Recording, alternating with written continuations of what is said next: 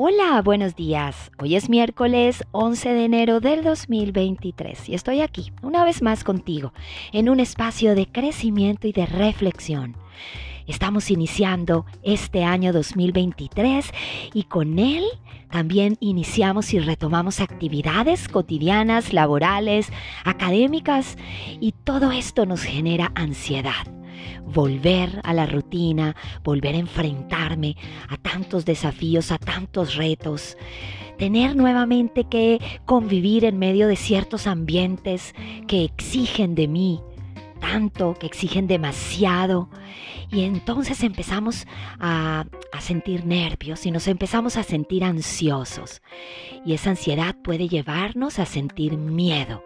Miedo a convivir con las personas, miedo a ciertas tareas, miedo a los retos que, que, vienen por delante, cuando retomamos y cuando nuevamente nos reincorporamos a las actividades diarias, cotidianas de nuestra vida que nos exigen tanto.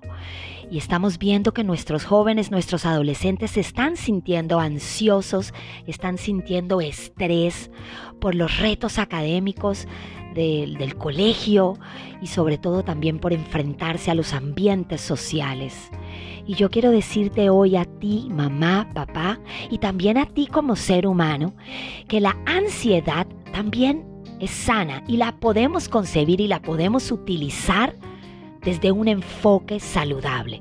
La ansiedad nos estimula para dar lo mejor de nosotros, para dar el mejor de los rendimientos. Nos prepara y nos avisa que vamos a emprender un nuevo comienzo, que estamos a las puertas de grandes desafíos. Entonces la ansiedad nos indica que debemos prepararnos, hacer cosas estratégicas y buscar las maneras de desarrollar lo mejor de nosotros en medio de, del camino. Entonces la ansiedad cuando ya nos paraliza, cuando ya nos aísla, cuando genera en sí un cambio abrupto de nuestra vida, en nuestra vida y nos impide involucrarnos y convivir con nuestra vida, entonces ahí empieza a ser un problema.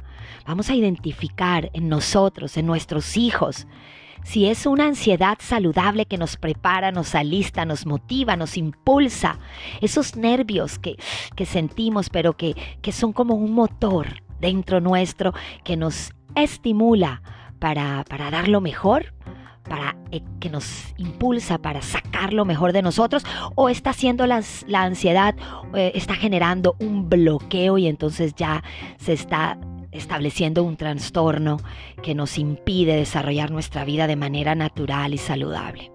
Asimismo también el estrés el estrés sano y el estrés que no es sano.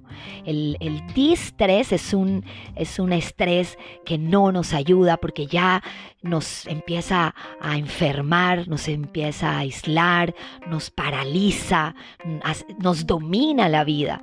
Pero el eustrés es un estrés que nos empuja, que nos dice párate, alístate, prepárate, que estás a las puertas de de una nueva etapa o de retomar tus actividades cotidianas. Así que recuerda de qué estás hecho. Recuerda lo que has logrado, lo que eres capaz. Prepárate, identifica qué es lo que te genera el estrés, la ansiedad y cómo lo vas a manejar. Vamos entonces a hablar con nosotros mismos, vamos a activar un diálogo interno preguntándonos si es la ansiedad y el estrés que estamos viviendo saludable o nos está paralizando, nos está dominando la vida y también hablarlo con nuestros niños, nuestros jóvenes y nuestros adolescentes.